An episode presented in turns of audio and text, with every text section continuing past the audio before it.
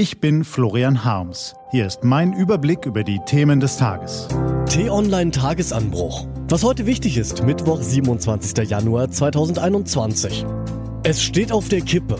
Pandemie, Klimawandel, Migration. Die Politiker kommen mit ihrem Krisenmanagement nicht mehr hinterher. Wir brauchen einen Neustart. Gelesen von Till Schäbitz. Was war? Unsere Welt ist in Unordnung. Und während wir noch den Ausweg aus dem Durcheinander suchen, brechen schon die nächsten Wirren aus. Die Pandemie zwingt uns in einen monatelangen Ausnahmezustand. Kaum gibt es Impfstoffe, sind diese auch schon zu knapp und das Virus beginnt zu mutieren.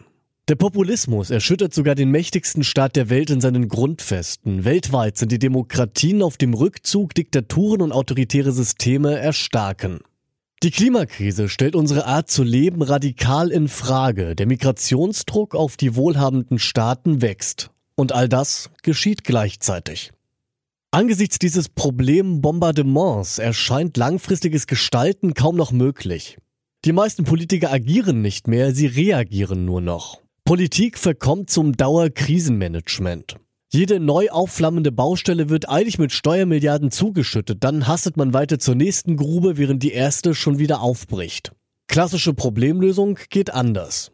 Erst analysiert man die Herausforderung so gründlich wie möglich und versucht die Motive aller Beteiligten nachzuvollziehen. Man teilt das Problem in mehrere kleine auf und sucht für jede Frage kompetente Fachleute.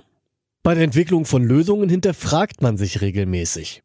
Wurde wirklich alles bedacht? Ging es nicht besser? Die Umsetzung beginnt, wenn die Antworten auf die zentralen Fragen allesamt vorliegen und zueinander passen. Angesichts komplexer Herausforderungen kommt man mit einem schlüssigen Plan weiter als mit Trial and Error. Doch heutzutage können oder wollen sich viele politische Entscheider dafür nicht die Zeit nehmen. Sie sind getrieben vom Staccato der Eil- und Wortmeldungen. Sie denken nicht in langen Linien, sondern von heute auf morgen.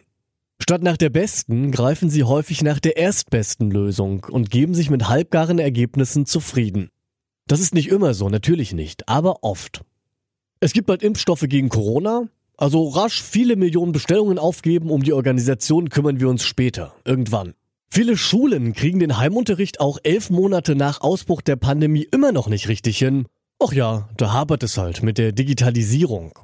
Gesundheitsämter hantieren bei der Nachverfolgung von Infektionsketten immer noch mit Kugelschreiber und Faxgerät herum. Sagen wir ja, die Tücken der Digitalisierung. Russland und die Türkei treiben mit ihren Feldzügen tausende Flüchtlinge Richtung Europa. Nun, die sind eben schwierig, der Putin und der Erdogan. Wissenschaftler schlagen Alarm, weil immer mehr Arten sterben, das Wetter verrückt spielt und der Meeresspiegel steigt. Ja, ja, wissen wir doch schon, macht man nicht so einen Wind.